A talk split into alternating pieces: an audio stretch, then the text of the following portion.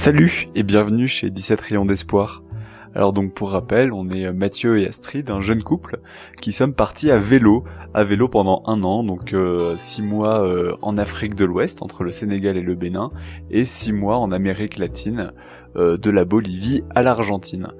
Et donc pendant ce voyage à vélo, cette aventure, on rencontre des associations, 17 au total, chacune en lien avec l'un des 17 objectifs du développement durable. Et aujourd'hui, on a rendez-vous avec Maximin Jondo, qui est le directeur de l'ONG BEES, Benin Environment and Education Society. Euh, c'est une ONG qui œuvre pour la conservation des écosystèmes humides dans le sud du Bénin. Ce podcast sera donc en relation avec l'objectif de développement durable numéro 14, la vie aquatique. Bonne écoute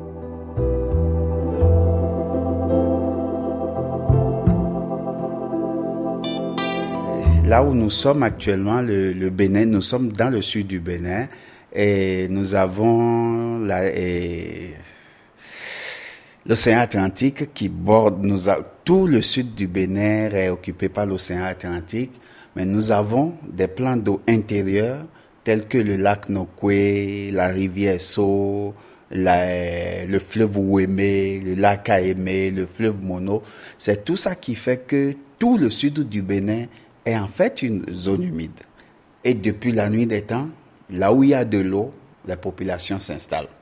C'est pourquoi vous voyez que le sud du Bénin est densément peuplé, et contrairement au centre et au nord du pays. Euh, c'est au sud que se mènent pratiquement toutes les activités. Vous avez les administrations qui sont au sud, vous avez les grands marchés qui sont au sud, vous avez le port qui est au sud, tout, c'est le Sud. Et tout ça, tous ces mouvements ont un impact euh, important sur l'écosystème, sur l'environnement. Donc il faille que nous travaillions ensemble pour pouvoir concilier ce développement qui va croissant, bien entendu, qui va continuer, et le bien-être de l'environnement dont nous dépendons tous pour que nous n'arrivions pas à un point de non-retour très bientôt.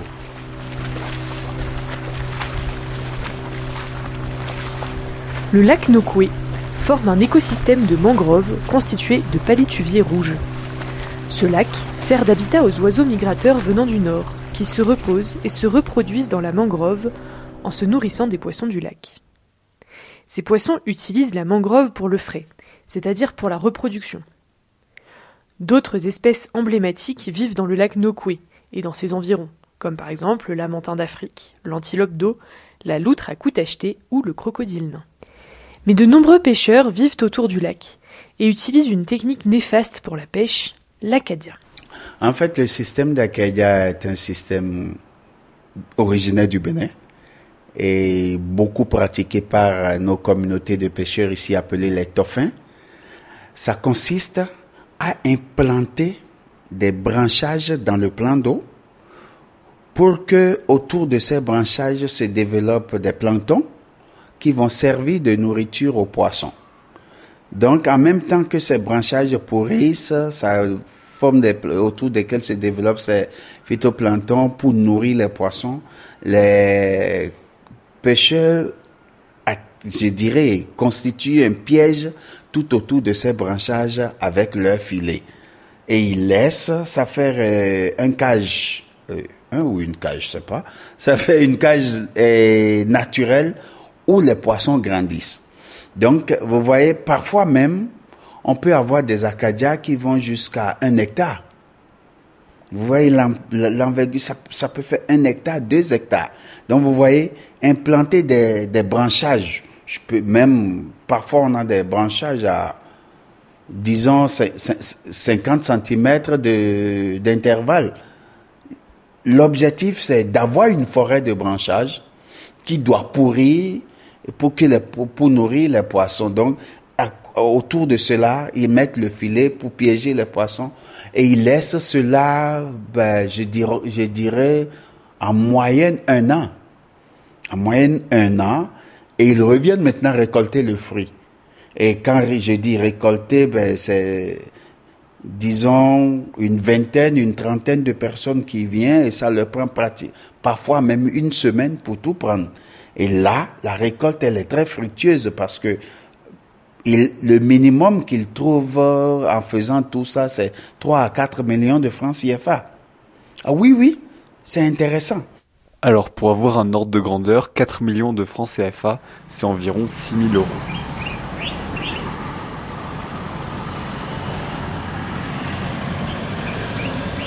Euh, non, il y a évidemment un problème de surpêche parce que vous voyez, nous avons de mauvaises pratiques de pêche.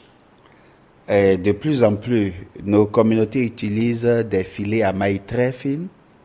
Donc, ils ramassent les alevins qui devraient grandir et se reproduire pour repeupler le plan d'eau. Ça pose déjà un problème sur le repeuplement normal du plan d'eau.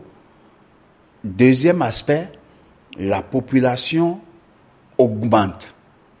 La ressource avec les mauvaises pratiques diminue. Donc, c'est normal qu'au fur et à mesure, le pêcheur qui sort, il ramène moins de poissons. Parce que, ben, lui, hier, c'était lui seul. Aujourd'hui, c'est lui et sa femme et ses enfants. Mais le, la ressource n'augmente pas. Comme j'ai l'habitude de le dire, la ressource n'est pas élastique. Donc, si on ne réfléchit pas à comment est-ce que, en pêchant aujourd'hui, j'assure le repeuplement du lac pour que mes enfants puissent continuer à pêcher, c'est un problème. Et là encore, et l'autre aspect que l'Acadia a causé, c'est à cause de la pratique d'Acadia que les populations ont dévasté la quasi-totalité des écosystèmes de mangroves qui bordaient le lac. Puisque c'est ces branches-là qu'ils utilisaient pour euh, faire le, pour mettre le piège dans l'eau et l'entourer de filets.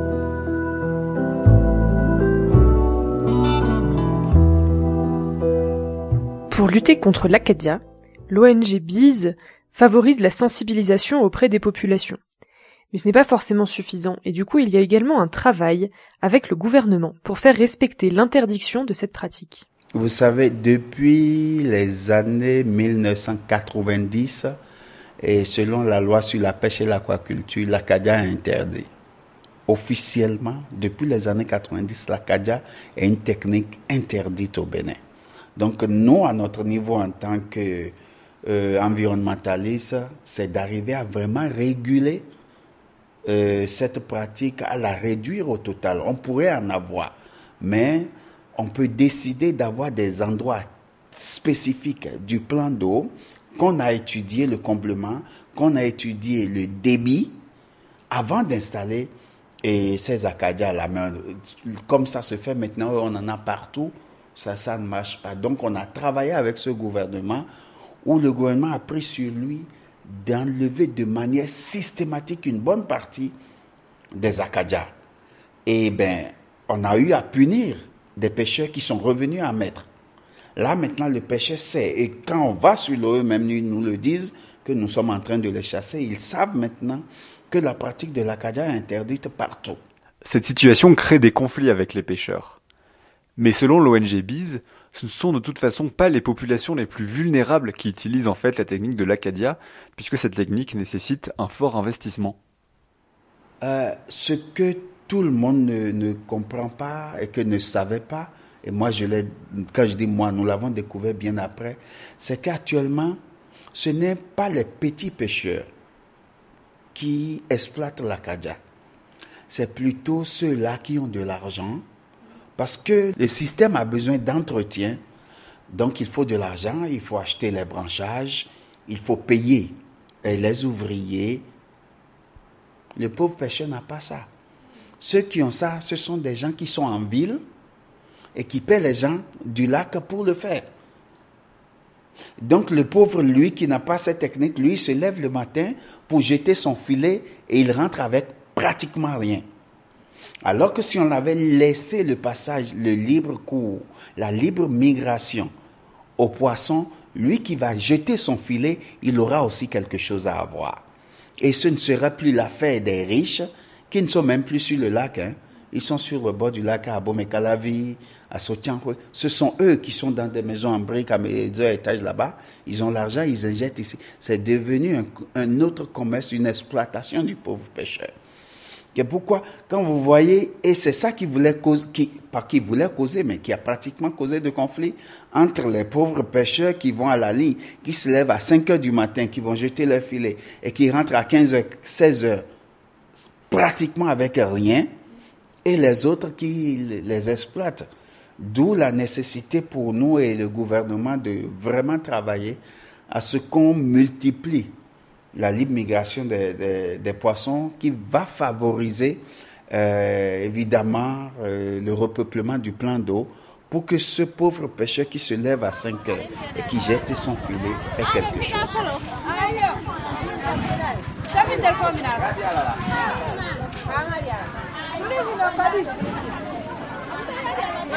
L'ONG BIZ cherche à développer des alternatives comme l'aquaculture pour que les populations locales aient d'autres ressources de pêche que l'Acadia. Donc nous, avons déjà des communautés avec lesquelles on a essayé de mettre en place des trous à poissons où on n'a pas besoin d'utiliser des acadias pour avoir un bon développement et pour avoir un bon rendement aussi, puisque euh, on a fait ces trous pas loin du plan d'eau, donc le renouvellement de l'eau est naturel, c'est la même eau, et l'apport n'est que de l'aliment et on a mis les aliments à disposition pour leur montrer que c'est possible d'avoir des ressources et aussi d'avoir des revenus autres que des revenus de l'Acadia en n'utilisant pas les engins prohibés et en évitant d'utiliser euh, la pratique de l'Acadia. Ce qui est intéressant ici, c'est qu'on a affaire à un conflit environnemental typique. Alors d'abord, on regarde uniquement l'aspect écologique et euh, c'est une question de conservation d'écosystèmes, de mangroves, de poissons, euh, d'oiseaux.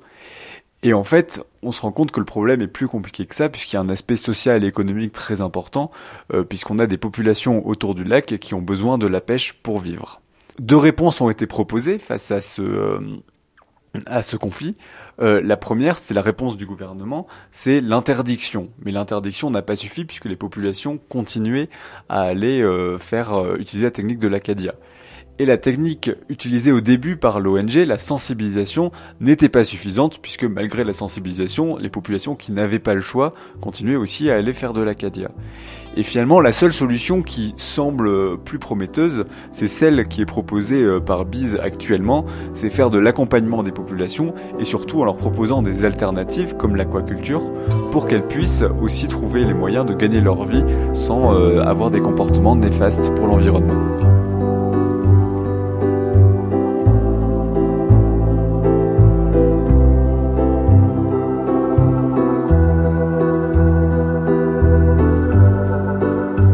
C'est la fin de ce podcast. Merci de nous avoir écoutés.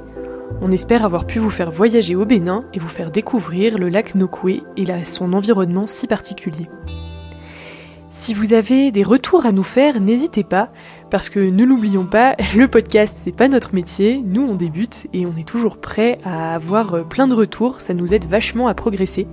Donc euh, vraiment, euh, tout ce que vous avez à nous dire, n'hésitez pas.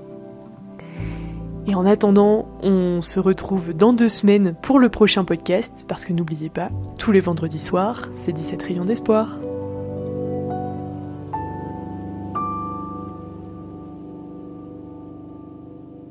Donc il est important pour que nous soyons conscients que si nous voudrions vraiment, bon nous, d'accord, quand je dis nous, on est presque passé, mais le futur, nos enfants, si on voudrait qu'ils aient encore cette terre, cet écosystème pour y vivre, il faudrait qu'on réfléchisse à deux fois avant de savoir quelle est la quantité d'eau qu'on utilise pour laver la voiture, pour se laver soi-même, pour laver son vélo ou pour arroser son jardin.